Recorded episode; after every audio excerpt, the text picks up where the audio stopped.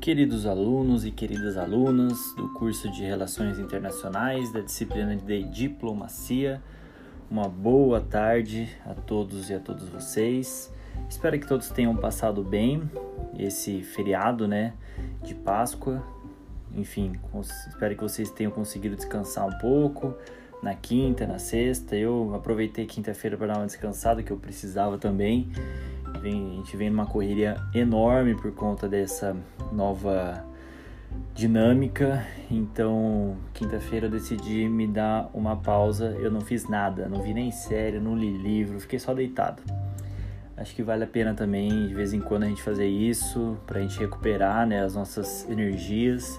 E um momento como esse, uma situação como essa, pede é, momentos assim. Então espero que todos tenham curtido a Páscoa, que todos tenham é, na casa de vocês, né? Curtido bastante, que tenham, que tenham comido bastante ovo, bastante doce, enfim, e que todos estejam muito bem.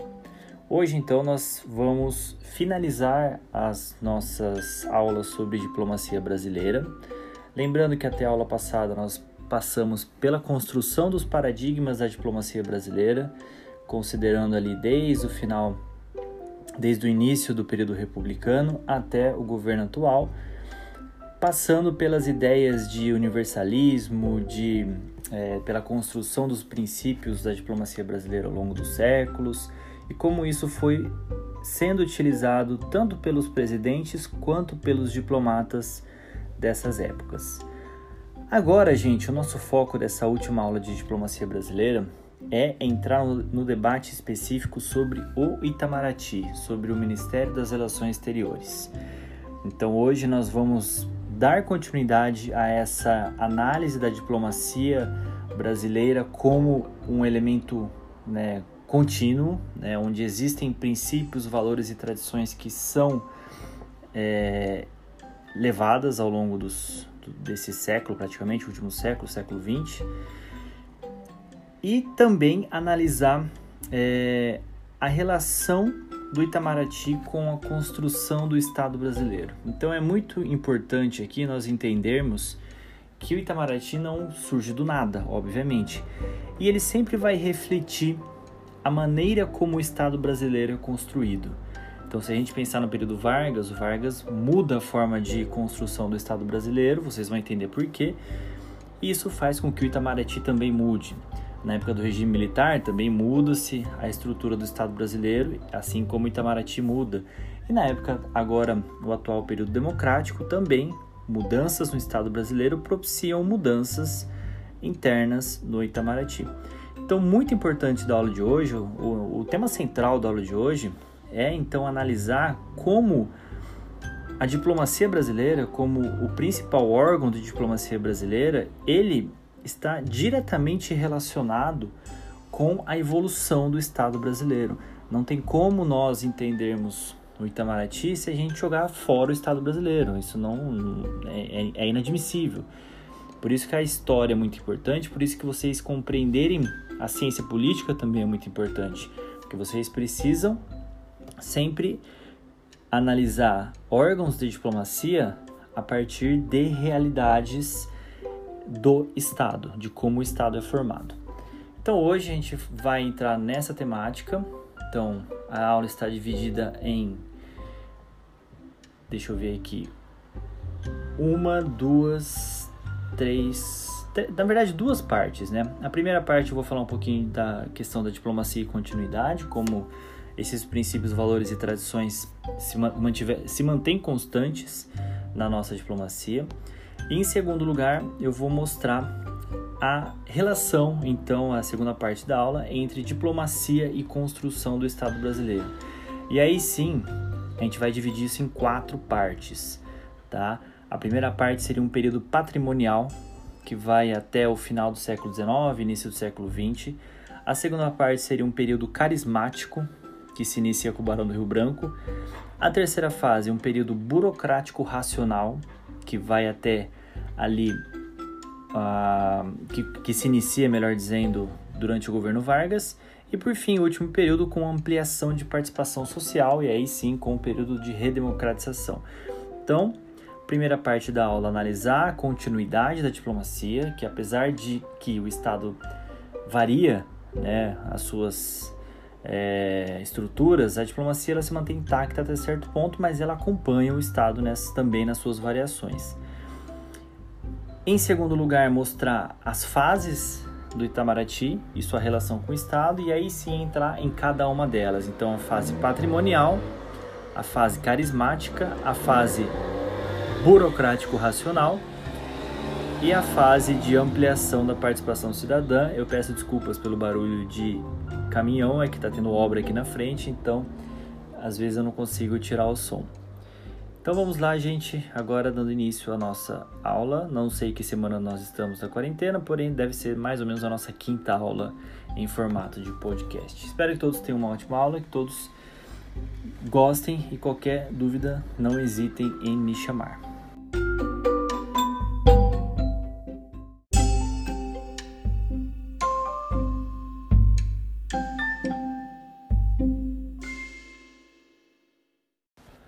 Bom, gente, o primeiro tópico da aula de hoje, então, a ideia da continuidade na diplomacia. Então, se a gente for pensar nas últimas aulas, nós vimos que existem princípios, valores e tradições que vão sobrevivendo às mudanças de governo, que vão sobrevivendo mesmo às alterações organizacionais do Estado. Quais são essas tradições, esses valores? Primeiro, o pacifismo, né? que nasce ali praticamente com o Barão do Rio Branco, a ideia do pacifismo, e até hoje ela é trazida para a nossa diplomacia. Em segundo lugar, a ideia da juridicidade. O que, é juridicidade? É você respeitar organismos jurídicos na diplomacia. Então, você respeitar tratados, respeitar acordos, convenções. E a ideia também da solução pacífica de controvérsias. O Brasil preza muito pela diplomacia e pela arbitragem como meio de solução de controvérsias. Então, a ideia é de privilegiar o sistema do direito, correto? Ao invés do sistema de poder, por exemplo. Até porque o Brasil não tem como rivalizar com outras potências na questão do poder. Um outro princípio fundamental aqui da nossa diplomacia é o princípio da não ingerência, que o Brasil não interfere em assuntos relacionados à soberania de outros estados. Historicamente, o Brasil tem essa posição, tá? mesmo com algumas variações. Então, quando a gente observa o Brasil querendo, por exemplo, depor um governo né, na Venezuela, que é o que tem acontecendo, isso gera uma forte, é, um forte conflito interno dentro do Itamaraty, porque o princípio da não ingerência ele é muito defendido internamente. Tudo isso, gente, essa, a, a defesa desses princípios vai muito na ideia do que o Brasil ele possui uma posição no sistema internacional que ele precisa manter relações com todas as potências e também com as, os países em desenvolvimento, os países que estão ali é, abaixo das grandes potências. Então é necessário ser pragmático nas relações internacionais. É necessário que o pragmatismo seja um valor essencial nas relações internacionais brasileiras, assim como na diplomacia. Então, o Brasil possui uma ação diplomática singular, né, pautada por esses princípios, mas que é capaz de vez em quando, de se ajustar a algumas circunstâncias dominantes. É uma diplomacia que tem capacidade de se adaptar e de se tornar até, até certo ponto previsível, né? porque existe uma continuidade, existem as tradições, e mesmo se houver uma mudança de política de Estado, se um partido assumir a, a diplomacia brasileira, dificilmente ela vai ser transformada de uma maneira muito abrupta. Isso leva muito tempo. Então, esses princípios eles são mantidos ao longo do tempo, mesmo com um partido de esquerda, um partido de direita subindo ao poder. Então, existe um corpo diplomático, né? A gente já trabalhou a ideia de corpo diplomático que é muito eficiente. E ele é, ele é eficiente porque ele transmite valores para os seus membros, ele também possui relações de autoridade interna, então existe um, um diplomata, que um chanceler que está acima dos outros, um diplomata, um embaixador que está acima, aí vem os subsecretários. Existe uma hierarquia muito forte e também uma autonomia na condução da política externa brasileira. Então, gente, o Itamaraty, ele, é, por ele ter uma diplomacia singular, por ele ter uma diplomacia contínua e por ele ser um corpo diplomático muito eficiente, ele consegue ser um dos principais órgãos que fazem diplomacia no mundo. Itamaraty é visto como um dos principais órgãos de diplomacia no mundo. Mas tudo bem, a gente traba tem trabalhado então que existe uma continuidade, mas isso não quer dizer que não existam algumas mudanças que estão diretamente relacionadas com as mudanças realizadas no Estado brasileiro. Tudo bem? Então a gente vai analisar agora essas mudanças do Estado brasileiro e como elas interferiram na construção do Itamaraty como órgão. Não necessariamente nas tradições, as tradições elas acabam se mantendo intactas. Tá? As, as tradições de não ingerência, de pacifismo, elas acabam se mantendo contínuas no tempo.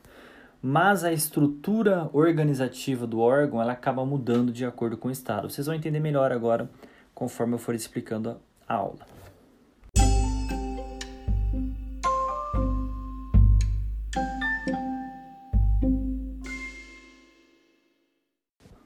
Então vamos lá, gente, chegando agora na segunda parte da aula.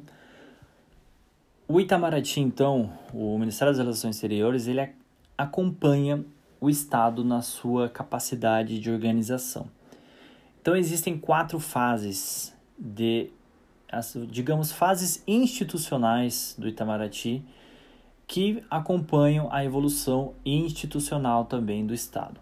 Quais são elas? Primeiro, já falei para vocês, vou repetir agora período patrimonial que vai de 1822 até o final do século XIX, início do século XX, com a chamada elite imperial fazendo parte do corpo diplomático do Itamaraty.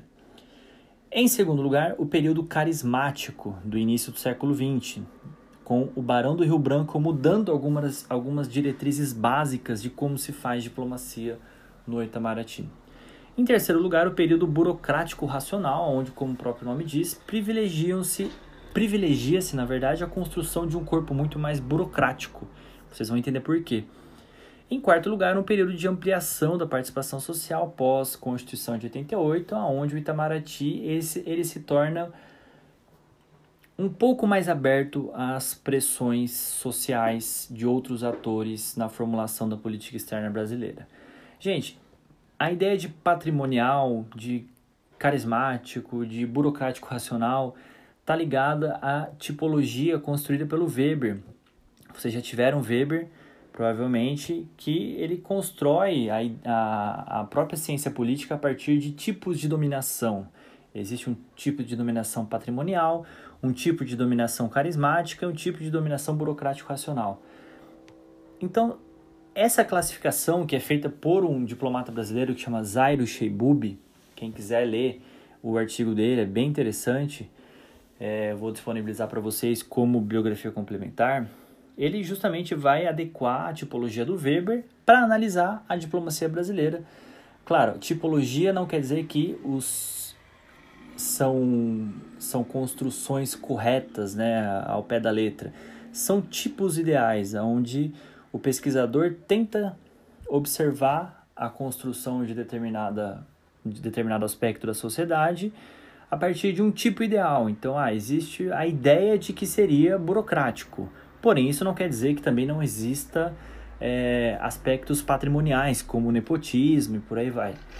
Tudo bem? Então, são tipos, são aproximações da realidade que o, o Zairo Shebub traz nesse artigo, né, com base no Weber, e que vão ser muito úteis para a gente compreender essa evolução do Itamaraty ao longo do Estado.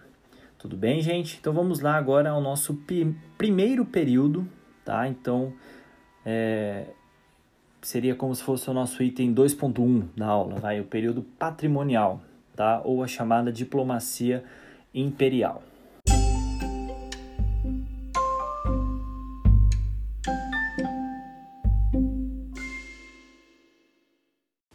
Então vamos lá, gente. O primeiro período aqui que a gente vai analisar é o período patrimonial que começa né, mais ou menos ali com a vinda da corte portuguesa para o país, é, para, para o Brasil em 1808. Eles fogem de, do Napoleão, né, das guerras napoleônicas, vêm para o Brasil. E por que, que isso é importante para a diplomacia? Porque os portugueses que vêm para cá, eles acabam construindo um serviço diplomático até certo ponto prematuro, né? Eles dão, eles fortalecem o serviço diplomático brasileiro, porque existe um, lógico, um, um grande número de é, pessoal né, diplomático que vem de Portugal para cá. Isso faz com que o Brasil se torne o principal né, serviço diplomático da América do Sul.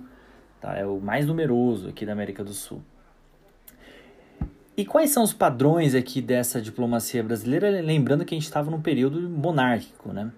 Primeiro, o Brasil ele tem um desenvolvimento diplomático totalmente pautado a partir da relação com a Europa, né? E principalmente com a Inglaterra, que era o principal parceiro. E também ali no final do século XIX com os Estados Unidos, com essa é, dissipação ali do poder, os Estados Unidos entram no jogo e o Brasil começa a fazer acordo com os Estados Unidos. Porém, o principal parceiro era a Europa e em relação à América do Sul, é preciso a gente ter em mente que era um período de guerras, né? A Guerra do Paraguai ocorrendo ali em 1865, se eu não me engano. É, então havia um predomínio de, de ação militar nesse período da América do Sul. Os países estavam todos ressabiados uns com os outros. Então, a diplomacia brasileira na América do Sul, ela era meio ela funcionava como complementar à ação militar. É, porque, gente, o, os membros, né, quem fazia praticamente a, a nossa política externa eram os militares, né? E a diplomacia ela funcionava como uma complementaridade. E muito importante é que quem eram os membros dessa diplomacia eram os membros da elite política imperial, obviamente, né? da elite monárquica. Não existia concurso nessa época, não existia uma ideia de homogeneidade né? dos, do, dos diplomatas, a ideia da formação de diplomatas de carreira com concurso. Não. Quem eram os membros? Eram os membros da elite política imperial. E como eram selecionados esses diplomatas, então? Primeiro, eram os membros de famílias mais próximas aos negócios do Estado. Então, quem tinha um certo privilégio, um privilégio né, em fazer negócio é, representando o Estado eram aquelas famílias que necessariamente teriam um diplomata ali nos quadros do Itamaraty. Quem conduzia os negócios exteriores era então essa elite imperial. Então, é, eram selecionados os membros dessa elite imperial. Era necessário também, para ser diplomata, possuir uma fortuna pessoal, né? possuir muita grana. E acima de tudo, era um período que era pautado pelo baixo grau de profissionalismo, nem sempre os diplomatas eram preparados para fazer diplomacia, e acima de tudo, pelo nepotismo, né? Indicação de cargos familiares sendo indicados aos cargos, nem sempre eram pessoas que tinham, como posso dizer, a competência para realizar o, o trato diplomático. E isso porque, gente, o Estado brasileiro era um Estado patrimonialista, era um Estado onde se privilegiava o nepotismo, o filhotismo, a corrupção, né, o baixo grau de profissionalismo. Então, se a gente for pensar, o Estado brasileiro, ele privilegiava o patrimonialismo. E isso, claro, que ia ser repercutido é, também no Itamaraty. E quais eram essas características, então, desse chamado patrimonialismo que a gente enxerga tanto no Estado quanto no Itamaraty? Então, o grupo dirigente que estava, obviamente, comandando o país, ele simplesmente reproduziu o sistema montado em Portugal. Tem um livro bem interessante sobre isso que chama Os Donos do Poder, do Raimundo Fauro, que vai mostrar justamente como a elite portuguesa veio para o Brasil e reproduziu toda a estrutura de dominação portuguesa, né, do Estado português, do Estado muito centralizado, e como isso foi trazido para o Brasil e funcionou muito bem no Brasil. E esse tipo de grupo dirigente era um, a chamada nobreza, né? uma nobreza decadente, né? que vinha perdendo muito, muitas riquezas, mas que se aproveitava muito do patrimônio do Estado para sobreviver. Ou seja, era uma nobreza que utilizava os bens públicos em benefício privado. A gente pode talvez enxergar isso até hoje em dia, né? Os políticos se utilizando da corrupção para isso. Mas isso nasce muito forte nessa época, a ideia do patrimonialismo, você se utilizar então de bens públicos para interesses privados.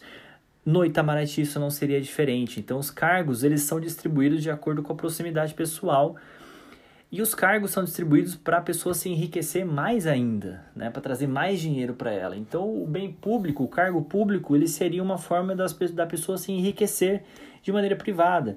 Então a pessoa vai fazer um acordo internacional, um tratado, pensando no ganho dela, né, como pessoa, e nem tanto no ganho do país. Então, aqui a gente pode caracterizar, né, fechar esse, esse período patrimonial a partir da ideia de bens públicos confundidos com interesses privados. Os cargos eram distribuídos pelo Estado e esses cargos eram, em sua maioria, pertencentes à nobreza da época, né, que procurava receber as rendas desses cargos. Então, as pessoas que trabalhavam no consulado, na embaixada, elas colocavam ganhos né, de qualquer tipo de transação financeira para si próprio, né, enfatizando também essa ideia de benefícios privados. Então, gente, era um período com muito nepotismo, com muita corrupção, aonde o critério do profissionalismo era deixado um pouco de lado, né? Então, era uma seleção feita do corpo diplomático feita pelos membros da elite, pela aristocracia e tudo reproduzido com o que acontecia em Portugal. Isso é bom para um corpo diplomático, ou melhor dizendo, para uma instituição que precisa se tornar é, mais separada do Estado ou precisa se tornar mais profissional? Não é bom. Então precisa ter algum tipo de mudança. E quem vai fazer essa primeira mudança, claro, que vocês já devem imaginar, é o Barão do Rio Branco. E aí a gente entra então no segundo período, o período de diplomacia carismática.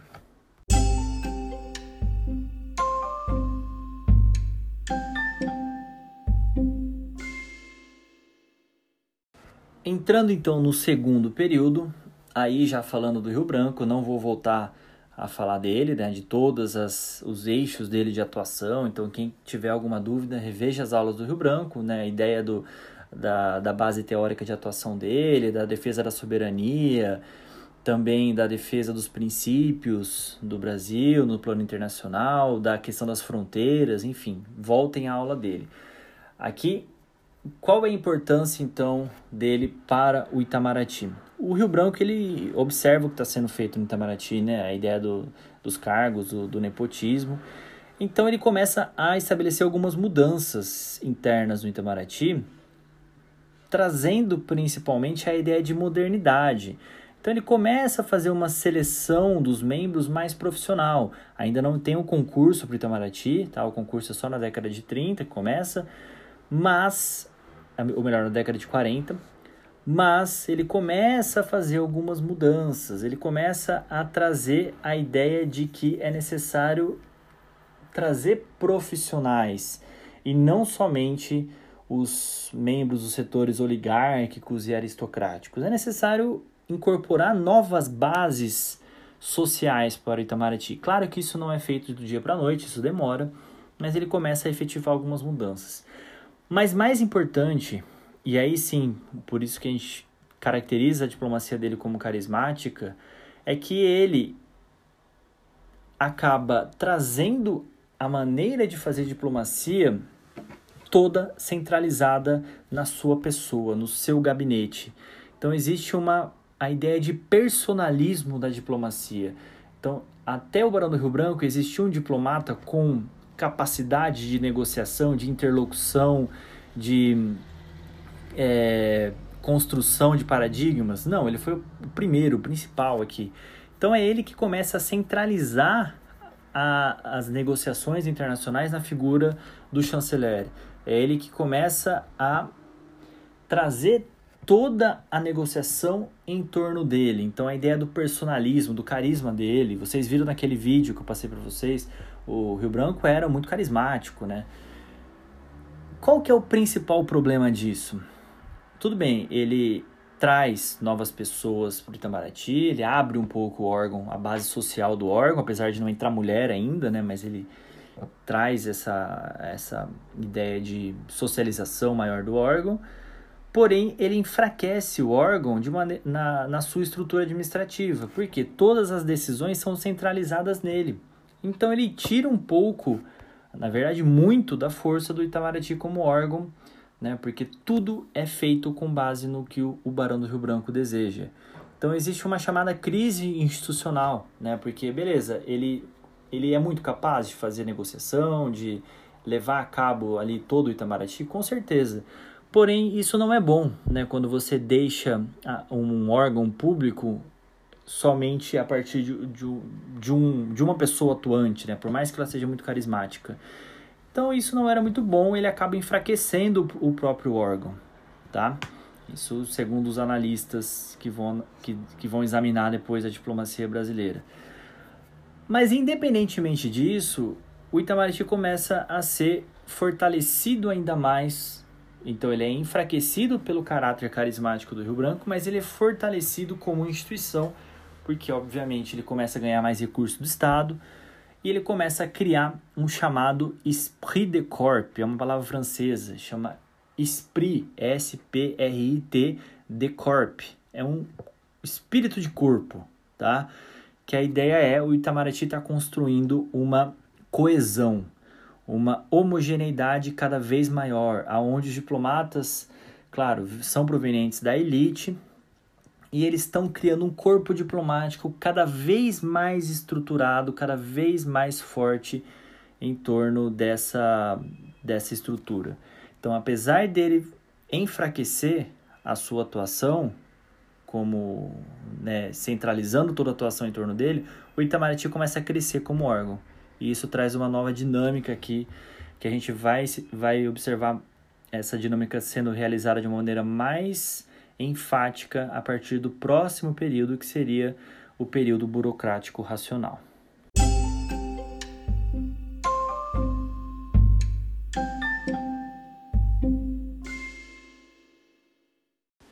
Entrando agora no terceiro período, do Itamaraty, que seria o período burocrático racional, aí sim um dos períodos mais importantes da história do Itamaraty, que é delimitado a partir de 1930, que dessa data de 30 até 37, né, durante uma parte do governo Vargas, são realizadas diversas reformas administrativas que vão transformar o Itamaraty em uma estrutura muito mais racional e burocrática. Esse é um processo particular do Itamaraty? Não, não é. O próprio Estado brasileiro ele se moderniza e se racionaliza, né? Então todas as instâncias públicas são modernizadas, são estruturadas, são burocratizadas. Isso é muito importante para se construir um Estado. Né? O modelo burocrático ele é o fundamento de construção do Estado moderno, como o próprio Max Weber tratava no seu, nos seus estudos. Então, por que, gente? O Estado moderno, quando ele se torna cada vez mais burocrático, ele diminui as chamadas práticas clientelistas e patrimonialistas que eram até então primordiais na administração pública.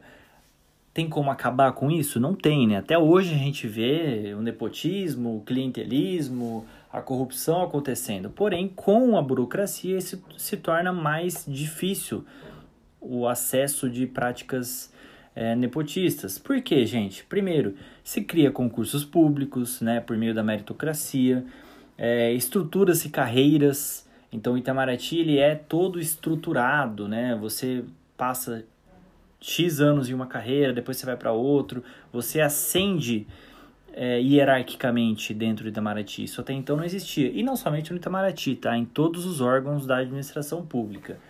Também o órgão se torna burocrático porque existe uma padronização de serviços e de procedimentos. O diplomata nada mais é do que um burocrata, né? realizando serviços a favor do Estado. Então, ele, um diplomata, não necessariamente ele vai estar tá lá, né, fazendo acordos em campos de guerra e por aí vai. Não, ele vai estar tá lá digitando coisas no computador, né? Então, ele é um serviço muito, muito burocrático. Então, existe o que? A meritocracia, a profissionalização e a burocratização do sistema. e do sistema como um todo, tá? Não somente do Itamaraty, mas do próprio Estado brasileiro. E aí existiram algumas reformas né, no Itamaraty que propiciaram essas mudanças. Primeiro foi a reforma Melo Franco, de 31 a 33, que vai ter três bases, tá? Primeira delas, ele funde os ramos consulares, diplomáticos e de secretaria do Estado. Então, o que acontece? Antes disso, o diplomata era um ramo do Estado, o, o cônsul era de um outro ramo do Estado e a secretaria do Estado era um outro ramo. Né? Então, a secretaria estava mais realizando questões de segurança e de paz, o diplomata era mais questão econômico-comercial, o consular, o, o cônsul era mais questão relacionada à proteção do indivíduo. Aí o que acontece com a reforma Melo Franco, tudo isso, os ramos, eles são fundidos em um só. Então, um único funcionário, ele pode realizar essas três competências. Ele pode ser tanto cônsul, pode ser tanto diplomata, quanto ser algum tipo de agente do Estado. Então, existe essa fusão. Isso é muito importante para fortalecer o órgão burocraticamente e hierarquicamente também. Isso também é muito importante porque acaba garantindo maior coesão ao corpo de funcionário, maior esprit de corps, como já falei para vocês, né? o espírito de corpo. Então, o Itamaraty ele começa a adquirir uma, uma centralidade, uma coesão como órgão burocrático que a gente só enxerga, por exemplo, igual, na mesma, na mesma é, característica, na mesma qualidade, no Exército Brasileiro. Então, por isso que a gente consegue comparar muito bem o Itamaraty com o Exército, porque são muito órgãos muito profissionais, muito burocráticos e com muita coesão. Né? Os diplomatas eles são um corpo muito unido e homogêneo. E isso, claro, que tem os seus pontos negativos, né? Então, um órgão como Itamaraty, nessa, nessa época, ele tinha pouca inclusão social, inclusão de mulheres, inclusão de pessoas negras. Isso só começa a ser mudado, vai, década de 70, 80 e 90, e olhe lá, né? Até hoje existe uma grande discrepância de inclusão de, de minorias. Então, enfim, é, essa fusão ela, dos ramos, ela garante maior homogeneidade do órgão. Também, uma, uma outra questão central aqui da reforma Melo Franco é que ela fortalece a meritocracia, né? Então, para você promover, ser promovido para um cargo, você precisa ter o seu mérito. Para você conseguir ir para uma embaixada, você precisa é, passar por determinados requisitos. É, e também a ideia do concurso. Aqui começa a ser elaborado o concurso para entrar no no órgão do Itamaraty. Tudo bem? E por fim, uma ocorre também, né, na verdade, o aumento da complexidade da estrutura organizacional do Itamaraty.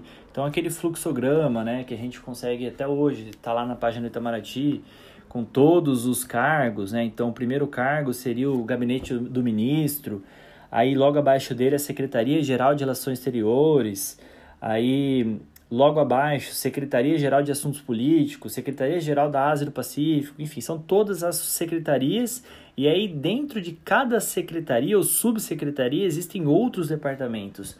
O que, que, o que é isso? Um fluxograma organizacional que até então não existia. Tá? Com a reforma Melo Franco, isso se torna muito visível e aí sim o Itamaraty se torna cada vez mais burocrático e mais fortalecido tudo bem? E aí em 45 é criado o Instituto Rio Branco, né? Seria uma outra reforma também durante aqui o período Vargas, também durante o período burocrático racional, que vai realizar um curso preparatório para diplomatas. Então existe o concurso já sendo realizado, mas é criado o Instituto Rio Branco, que nada mais é do que uma escola, né, para formação de diplomatas. Então você passa no Rio Branco, não basta somente passar, você precisa fazer um curso. E esse curso quem faz é o Instituto Rio Branco. É um papel muito semelhante à Escola Superior de Guerra. Para você entrar no exército, você precisa passar pela Escola Superior de Guerra, né? E isso, gente, garante o quê? Mais coesão, mais uniformidade, mais esprit de corps, tá? Mais espírito de corpo. Você vai defender o órgão que você está lá trabalhando, porque você está sendo inserido cada vez mais nessas tradições. Né? Quando você tem um curso que faz isso, aumenta ainda mais o componente das tradições. Então, com isso, gente, para finalizar o período burocrático racional aqui da era Vargas, existe o que? Um, todo integrante do serviço diplomático ele precisa passar por treinamento e por socialização. E isso fortalece a construção de valores, de princípios de, e de conhecimentos diplomáticos. Isso até então não existia, tudo bem?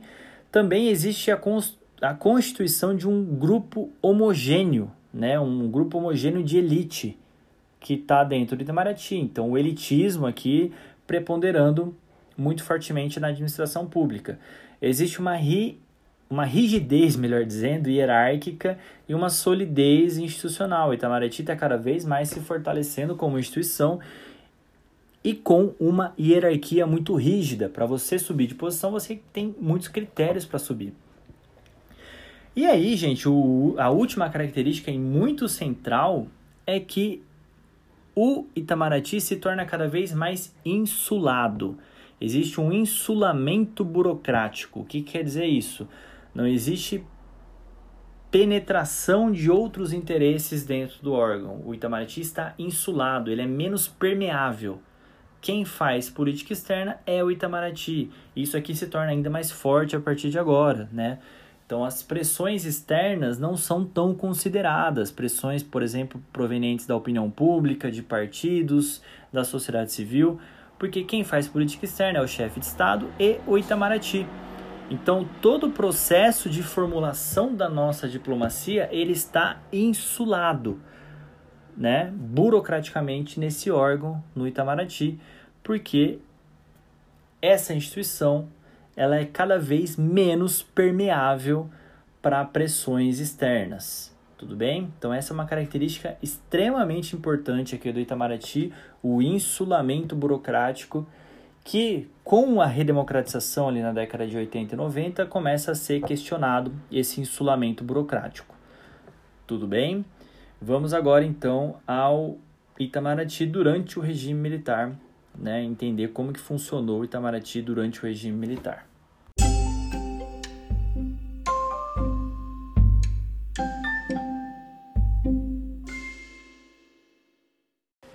Bom, gente, passado ali o período democrático, né, de 46 até 64, onde o Itamaraty, obviamente, se fortalece como instituição, durante o regime militar, a gente tem um aumento ainda mais de insulamento burocrático do Itamaraty. Vamos entender por quê. É, assim como o, os militares, né, o Itamaraty ele possui carreiras. A construção da carreira no Itamaraty ele acaba sendo extremamente hierárquico e burocrático e isso faz com que exista um chamado ethos corporativo, um profissionalismo dos diplomatas muito parecido com o dos militares. Por isso que o Itamaraty acaba sendo muito bem aceito durante o, o governo militar e acaba desenvolvendo suas funções de maneira muito central. O, é, a ideia era o seguinte: olha, Itamaraty, desenvolve a sua função, não se intromete no que eu estou fazendo, que eu vou deixar você agir como órgão, porque afinal de contas você é quem consegue atuar muito bem em política externa. Então, é, a cúpula do Itamaraty, né, os principais dirigentes, eles se ajustaram perfeitamente aos interesses do governo militar.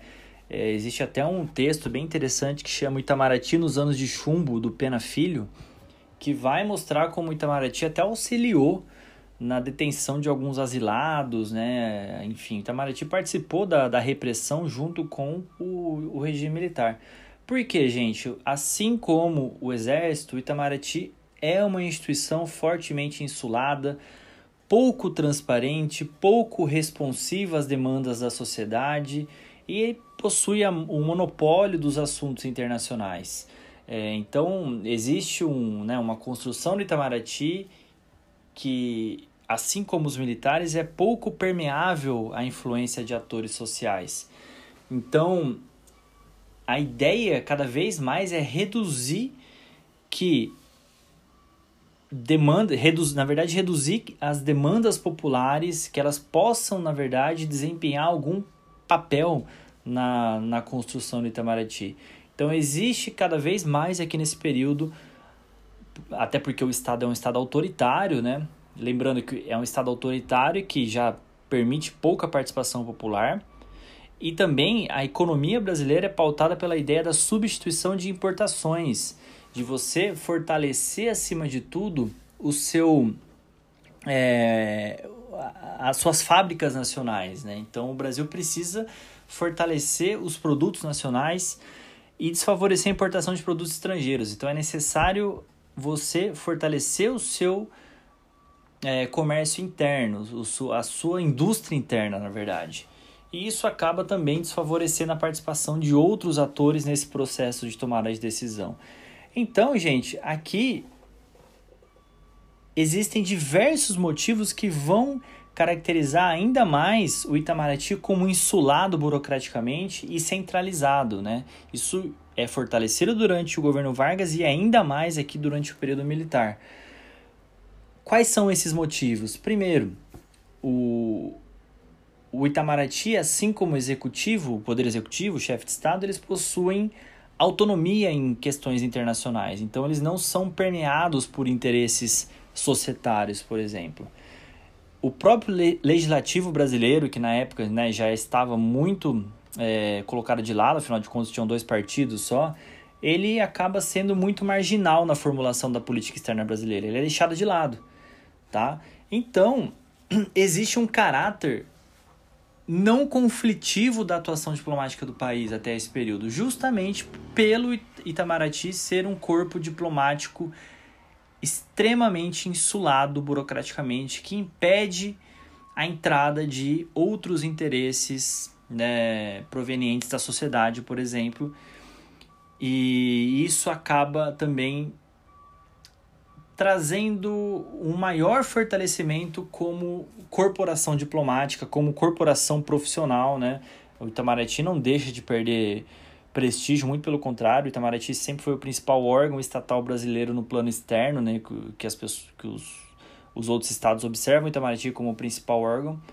E isso, o Itamaraty, independentemente do se for é, o período autoritário, se for democrático, ele consegue manter esse profissionalismo. Mas aí, no período da década de 90, começa a mudar as coisas, afinal de contas, entra o período democrático, né, todos os governos ali do período democrático, e isso faz com que o Itamaraty também ceda algumas pressões que vêm de fora. Então o Itamaraty precisa abrir um pouco mais as demandas sociais. Ele precisa relativizar o seu insulamento burocrático, ele precisa ser mais permeável a formulação da diplomacia por meio da influência de outros atores nesse processo de tomada de decisão. Então a gente entra agora no último período para fechar a aula de hoje, o período democrático atual.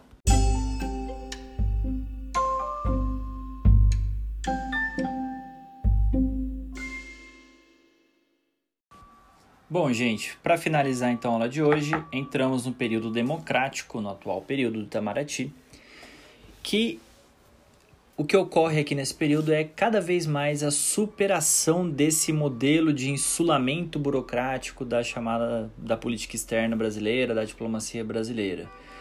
Por quê, gente? Em primeiro lugar, tem um carro buzinando ali fora, não liguem para isso, tá? Existe a expansão da diplomacia para outras agências governamentais, a ideia da articulação intergovernamental. O que, que quer dizer isso, gente? Então, quem faz diplomacia, né, quem negocia o acordo no plano internacional é o Itamaraty, com certeza. Mas isso não quer dizer, por exemplo, que o Ministério da Cultura brasileiro não entre em contato com o Ministério da Cultura da França para tomar algumas medidas de cooperação. Ele pode fazer isso. Isso não quer dizer também que o Ministério da Saúde do Brasil, em tempos de pandemia, não entre em contato com a Organização Mundial de Saúde para fazer diplomacia da saúde. Isso pode ter. Então, cada órgão da administração pública brasileira acaba tendo o seu departamento de relações internacionais, o que faz com que o poder do Itamaraty acabe diminuindo um pouco, né? Porque existe uma várias autoridades burocráticas realizando, fazendo diplomacia. Então, é, as burocracias, todas elas acabam importando. É, o Ministério da Fazenda, da Cultura, do Comércio Exterior, é, da Educação, da Saúde. Então, todos realizam diplomacia. Então, em primeiro lugar, a gente pode considerar que há uma maior articulação intergovernamental, ou seja, entre governo, né, entre os, as burocracias do governo. Em segundo lugar, existe uma politização da política externa. Então, a política externa ela está cada vez mais sendo observada na realidade. Então, os ganhos da política externa de acordos internacionais são mais observados na realidade. Né? O Brasil, ele, ele, a partir da década de 90, ele assume uma posição mais de abertura internacional, aonde a política externa se torna mais visível. A maneira como é feita a diplomacia se torna mais visível. Então existe um componente distributivo onde as pessoas conseguem ganhos, né? empresas conseguem ganhos com a política externa, com essa abertura. Então, cada vez mais vários atores participam da política externa brasileira, tá? Influenciando a tomada de posição do Itamaraty no plano externo. Existe também, então, né, aí já entrando no terceiro ponto, uma cooperação intersetorial. Então, o Itamaraty, quando vai negociar no plano externo, ele considera o interesse de empresários, ele considera o interesse da sociedade civil. Quando um acordo do Mercosul é realizado né, com a União Europeia, claro que os interesses é, empresariais eles devem ser considerados senão esse acordo não vai ser frutífero aqui no plano interno. Para quem quiser se aprofundar um pouco mais isso, existe um artigo bem interessante que chama O Jogo de Dois Níveis, tá? do Robert Putnam, que a gente vai trabalhar depois em análise de política externa, mas ele é bem bacana para quem quiser entender essa lógica do, da negociação externa, prestando atenção na ratificação interna. Também, gente, em quarto lugar, a nossa atuação diplomática ela está cada vez mais conflitiva. Né? Então, enfim, vários atores estão participando, o Poder Legislativo participa, existe uma politização onde cada um, cada ator vai tentar trazer a sua colaboração para o processo de construção de política externa. Afinal, a política externa é política e política ela é feita com base no conflito. O conflito é muito importante para a política, então não existe maneiras de nós pensarmos a política externa como única, unitária, unificada, a diplomacia como único, com interesse único. Isso não existe, tá, gente? Existem diversos interesses de diversos atores sendo construídos e isso até certo ponto é considerado nas negociações internacionais. E aí, também para finalizar, a gente entra talvez numa espécie de ideologização da nossa diplomacia, né? Alguns o próprio Recupero trata o PT como a, a chamada diplomacia companheira, que ideologiz, ideologizou a diplomacia, e o Bolsonaro agora com a diplomacia olavista. É, se isso seria uma nova dinâmica né, da nossa diplomacia, eu acredito que não. Eu acredito que isso é uma continuidade que a gente observa algumas mudanças não tão agressivas. Né? O próprio órgão acaba é, tirando o que é muito radical e considerando o que é mais de acordo com os princípios do órgão. E por fim, a gente tem que considerar a diplomacia como uma política pública, né? Uma política pública que possui diversas fases: a fase de implementação, a fase, a fase de avaliação, de negociação. E considerando a política externa como uma política pública, nós conseguimos tirar um pouco do caráter do insulamento burocrático do Itamaraty e entender que existem diversos atores participando desse processo de tomada de decisão, tá? Então o Itamaraty não é mais insulado burocraticamente na sua totalidade. Existe muito pelo contrário, um desencapsulamento da política externa brasileira, uma mudança de paradigma desde o final da década de, desde o início da década de 90, aonde outros atores vêm participando do processo de tomada de decisão. Claro que quem faz o acordo no plano externo é o Itamaraty, é o chefe de Estado, né? como a gente já viu ali nos órgãos dos Estados, nas relações exteriores. Mas isso não quer dizer que outros atores não interfiram nesse processo de alguma maneira. Tudo bem? Então, por isso é muito importante a gente considerar o Itamaraty não mais como um órgão totalmente insulado, mas um órgão mais permeável às pressões sociais e permeável às preferências de atores, sejam eles atores estatais, como as burocracias, como o poder legislativo, ou atores não estatais, como o empresariado, como a opinião pública, como a mídia, como a sociedade civil, como organizações não, não governamentais, por exemplo, também. Então, fechamos aqui o período democrático.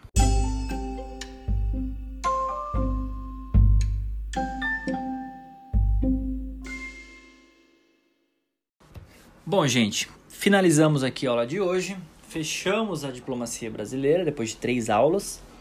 Espero que tenha ficado tudo claro. Como sugestão de leitura, eu deixo para vocês o artigo do Zairo Sheibubi, que eu vou disponibilizar, tá? Como complementar, não precisa ler ele inteiro.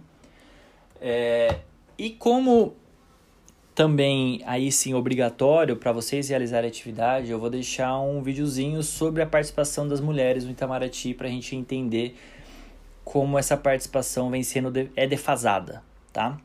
Então eu quero que vocês analisem esse vídeo a partir da aula de hoje, do podcast de hoje. Enfim, espero que vocês tenham uma ótima semana. Caso surjam eventuais dúvidas, não hesitem em me contatar. Lembrando que semana que vem é feriado na segunda-feira, né? Terça-feira é dia de Tiradentes e meu aniversário, então vocês podem me parabenizar. Eu gosto de receber parabéns.